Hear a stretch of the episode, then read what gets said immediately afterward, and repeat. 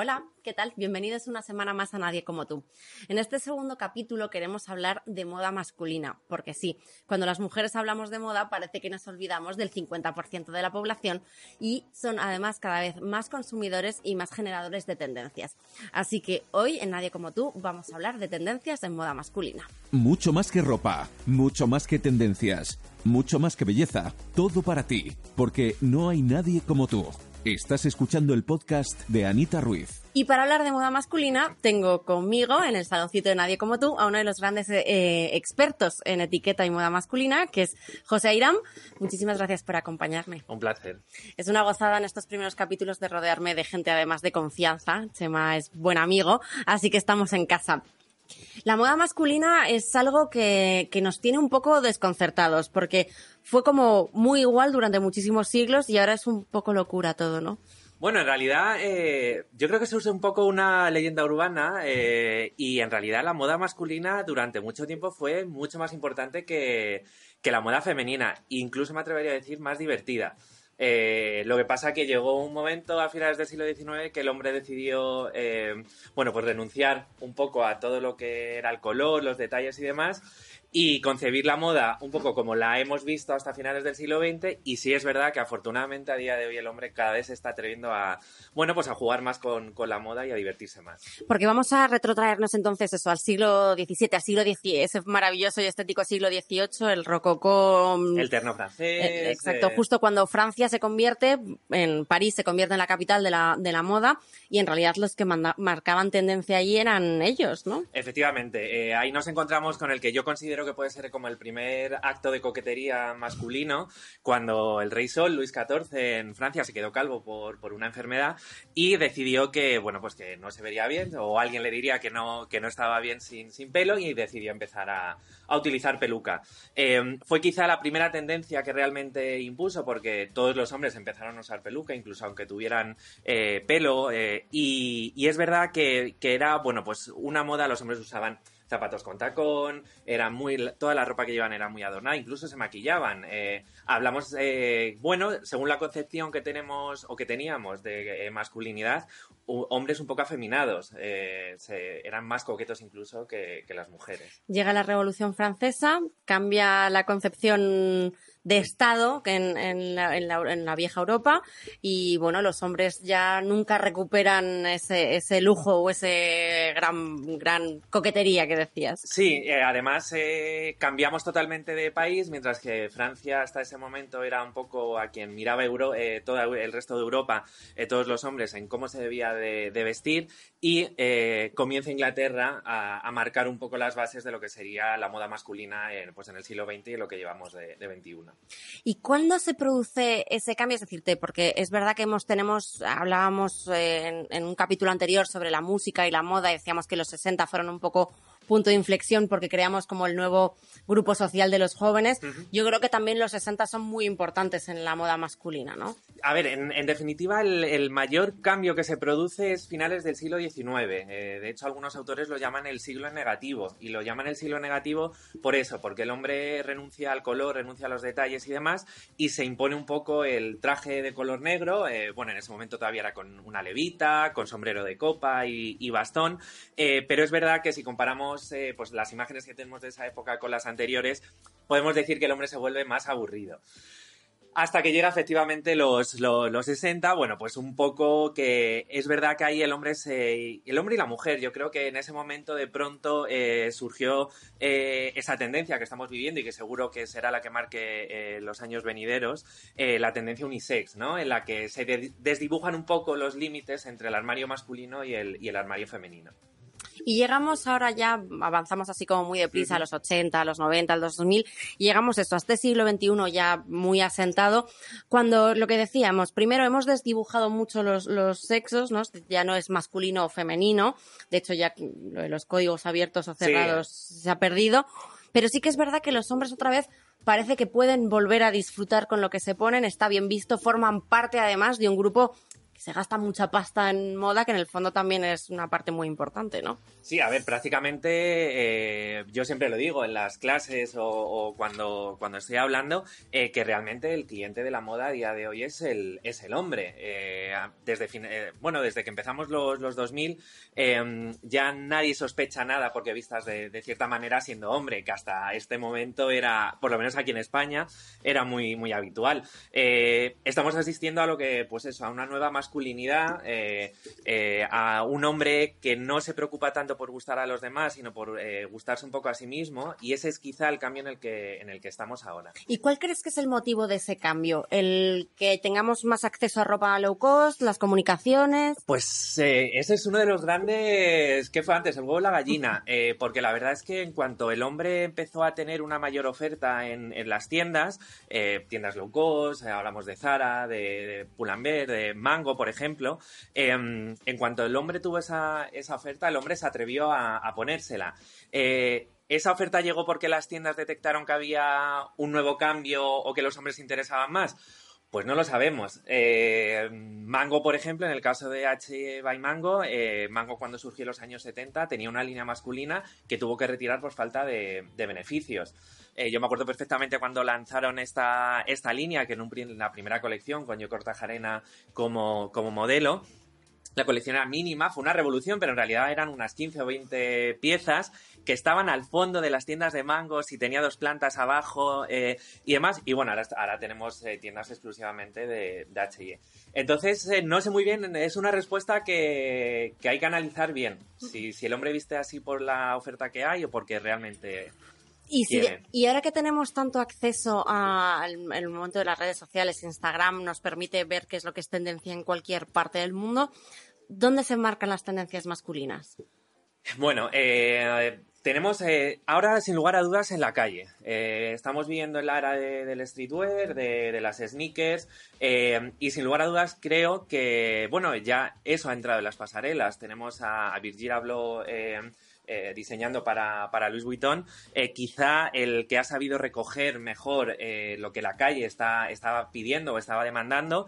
Y, mm, y bueno, pues luego tenemos todas las sneakers de, de, Valenciaga, esas triple S que se han hecho conocidísimas y copiadísimas. entonces, bueno, pues en, en cualquier ciudad, yo creo que ahora mismo, aquí en Madrid, por ejemplo, vas por, por la calle y te encuentras a chicos muy jóvenes que, pues eso, que te mezclan unas zapatillas de Valenciaga con un plumas de, de Face y que realmente esa es la tendencia que, está, se está llevando ahora. Porque España está ¿Está España o no está? ¿Está, o no está? España, yo, creo que España está. Eh, eh, es verdad que, bueno, pues aquí siempre hemos sido mucho más clásicos eh, en comparación con, otros países, eh, pero yo creo que está. estamos asistiendo también a una serie de, apariciones de, nuevas marcas con sello nacional especializadas en, hombre. bueno, siempre vamos con un poquito de retraso, es lo que, lo que tiene, pero, pero estamos y yo creo que, que, bueno, nos esperan unos años para la moda masculina muy interesantes. Porque además decíamos, hablábamos antes del momento low cost, yo tengo una teoría que es que las mujeres pudimos empezar a vestir mucho mejor, muy barato antes que los hombres. Porque antes eh, o el hombre llevaba un traje estupendo de sastre fantástico, clásico y estaba muy bien hecho y el paño era maravilloso, o se veía que el traje era terrible y que iba a salir ardiendo como te acercas a una sí, luz, o, quedaba grande porque la talla no era la que tenía que, ser. Y sin embargo ahora dan el pego las cosas muy bien, es decir, que hay trajes de Zara o de H&M por 70, 80 euros, oye, pues bien llevado, ¿no? yo siempre lo, digo, si tienes un cuerpo más o menos eh, estándar, eh, estándar sí, no, no, decir normal, eh, en un cuerpo estándar, pues puedes encontrar en, Zara y, en otras cadenas lucos, puedes encontrar un traje perfectamente y todo tipo de ropa en definitiva que eso antes no pasaba em, y luego también estamos asistiendo a una bueno pues a un boom eh, de sastrerías clásicas eh, que son nuevas, pero que, hacen ese tipo de, de sastrería más, más clásica a unos precios que son muy asequibles, eh, que al final, si te vas a Zara o si comparas un traje hecho a medida en una de estas sastrerías, pues más o menos estamos en el, en el mismo precio. O sea que Y aquí como, como venimos también un poco a ayudar a la gente, ¿dónde nos hacemos los trajes? Pues bueno, eh, en Madrid que es donde, donde yo me muevo. Tenemos eh, dos zonas masculinas por, por excelencia. Si lo que queremos realmente es un, un buen traje y no miramos tanto el, el presupuesto, eh, pues la calle de Jorge Juan y su paralela en la calle Villanueva y encontramos Brook Brothers, encontramos la sastrería Pugil. bueno, pues esas sastrerías también un poco más, más clásicas y luego desde eh, unos imprescindibles aquí en, la capital que son García Madrid con eh, una sastrería un poco más renovada, eh, siempre más interesante bajo mi punto de vista y Lander Urquijo, quizá uno de los estandartes en cuanto a, esa nueva sastrería que, que, se está haciendo. Y a mí me gusta mucho Teiza. También, por ejemplo, sí. Sí, sí, sí. Y luego, si ya nos salimos de sastrería, eh, hay una marca ahora mismo que es eh, Mans Concept, eh, que lo está haciendo muy bien, desfila la 080, pero están basados aquí en, en Madrid, que creo que ha entendido muy bien o ha recogido muy bien esa nueva masculinidad que se ve fuera y que aquí todavía estamos introduciendo. Y ese es un concepto que me encanta y yo creo que además nos puede llegar al siguiente punto, que es el hecho de la nueva masculinidad o el nuevo hombre tiene necesidades muy diferentes estéticas y por lo cual un armario como mucho más rico, ¿no? El, hecho de ya no solo necesitas un traje para ir al banco o a, la, o a donde trabajes, sino que probablemente el traje de trabajar, nunca mejor dicho, no sea el mismo que el traje de las bodas o, el traje que te apetece ponerte para una cena un poco más molona, ¿no? Sí, a ver, y también eso viene un poco con, eh, bueno, pues eh, el dress code eh, cada vez se relaja más, no solamente en el trabajo, sino en, pues en otros ámbitos más, más personales. se ha puesto muy de moda ese caso al chic o incluso el caso al business, en el que tú puedes ir a trabajar sin necesidad de tener que llevar un traje. Y, mm, y bueno, pues yo creo que se me ha ido la pregunta, perdonad. No pasa nada, digo que digo que en esa nueva masculinidad tenemos, decíamos, que, que, que, las necesidad, que necesitamos más cosas o que necesitáis más cosas en el armario. sí, y bueno, eh, pues hemos metido nuevos complementos, como puede ser el, el bolso, eh, que es verdad que antes, pues sí, o llevabas un maletín o prácticamente eh, no, no podías usar otro tipo de bolso. A día de hoy, pues desde las grandes marcas a las tiendas low cost, encuentras prácticamente una sección de bolsos masculinos pues muy interesante. Voy a hacer una pregunta que sé que es complicada. A ver. ¿Vale? Porque esto varía muchísimo, depende de quién estemos hablando, qué haga o qué deja de hacer. Pero, ¿qué es lo que tiene que tener un, hombre del siglo XXI sí o sí en el armario?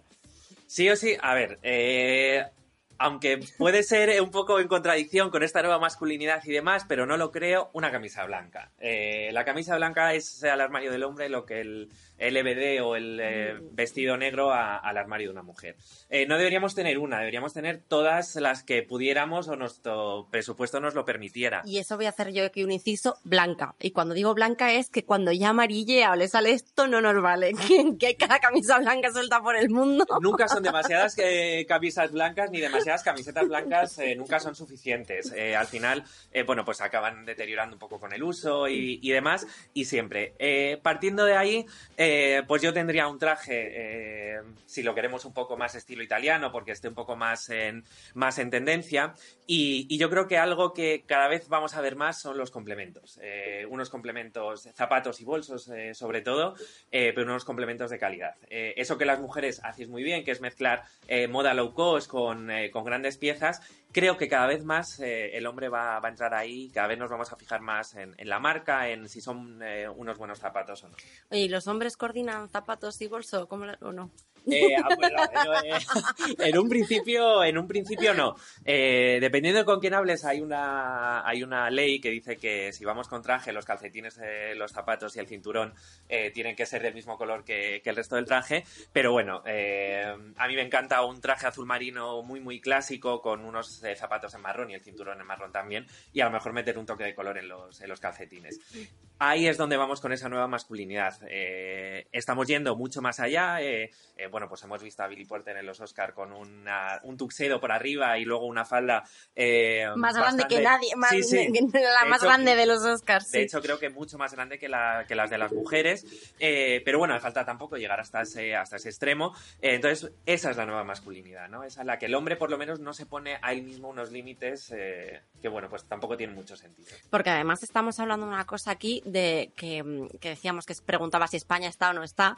Em, ¿Cuál es el, pecado, o el gran pecado, o, la gran carencia que tienen los hombres? En, vamos, voy a acotar incluso un poquito para no ser, tener que ser Madrid. Si no, podríamos estar aquí eh, todo el día. Digo, que voy a acotar un poquito, digo, porque ¿Qué es lo que dices? A mí, por ejemplo, me pasa una cosa. Voy a Londres, voy a París, esto me ha quedado como súper pretencioso, pero digo, sales por ahí y ves que los hombres llevan abrigos, por ejemplo. Y es una cosa que me pasa muchísimo. En Madrid los chicos en el metro no los ves, no llevan abrigos. Bueno, para eso lo mejor, eh, la mejor ciudad, y vamos a quedar pretenciosos, es Milán. Eh, en Milán hasta un taxista, un panadero, eh, vas por, por la ciudad. no es de mis ciudades favoritas para hacer turismo, pero sí que es verdad que es mi ciudad favorita para, para sentarte, para sentarte y ver a la gente. Y ver a los, a los hombres. bueno, pues aquí en España creo que em, la moda ha tenido siempre una cierta mala fama. Eh, de tal forma que si tú exponías que te gustaba la moda o si eras presumido o coqueto, pues lo de siempre, o te asignaban una cierta condición sexual o bueno, por lo menos te tachaban de frívolo. Em, eso ha hecho que eh, la mayor parte de los hombres eh, pensaran que era mucho más cool decir que no, que no les preocupaba su imagen y, demás, aunque en realidad a lo mejor se estaban gastando más dinero que alguien que, realmente sí se, sí se preocupara. Para mí es esa la falta de ahora mismo. Es verdad que cada vez hay menos. Eh, ahora ya si un hombre es un poco desaliñado o no va demasiado bien vestido, ya se le puede achacar que es porque quiere y no porque las circunstancias lo, lo marcan. ¿no? Vale. Y otro paso que además voy a introducir, y yo creo que esto lo podemos dejar para otro día, pero podemos eh, enunciarlo, el maquillaje y los hombres. Pues eh, mira, sorprendentemente, eh, el maquillaje para los hombres es algo que no solamente está de moda, sino que muchos más hombres de los que pensamos lo, utilizan. es verdad que obviamente ya no solamente en maquillaje, sino en cosmética masculina no podemos utilizar los mismos productos que, las mujeres, nuestra piel es diferente, es más grasa y demás. Tenemos líneas, productos de maquillaje específicamente pensados para, para hombre. Y bueno, pues el efecto que yo creo que todas las marcas eh, buscan o van a buscar en, el maquillaje para hombre es ese efecto buena cara. Eh, que nos podamos dar un solo producto eh, y con ese solo producto, sin que nos haga un efecto máscara y demás, nos dé un buen aspecto y que salgamos a la calle y la gente nos diga, eh, oye, pues tienes buena cara. Que así fue como yo empecé a, usar el maquillaje. Un día eh, probé y, y, nadie se dio cuenta de que iba maquillado, pero sí de que tenía buena cara. Y yo creo que ese es el secreto. Perfecto, pues esto nos lo apuntamos para que también des más marcas y más cosas que seguro que resultan interesantes. Y vamos a ir cerrando un poco, que a mí se me ha ido también un poco el santo al cielo cuando hablábamos que necesitamos un armario masculino ya para terminar. Hemos empezado con las camisas y las camisetas, con el traje hecho, unos buenos vaqueros, supongo. Sí, eh, a la hora de hacer un fondo de armario yo siempre digo una cosa, pensemos en la versatilidad de la prenda. Eh, pensando en nuestro estilo de vida, en eh, cómo son nuestros entornos y demás, eh, pero siempre intentemos eh, conformar una paleta de colores, en el caso del hombre, que el azul marino, el gris, el beige y el blanco no falte nunca, en camisetas, polos y, y demás.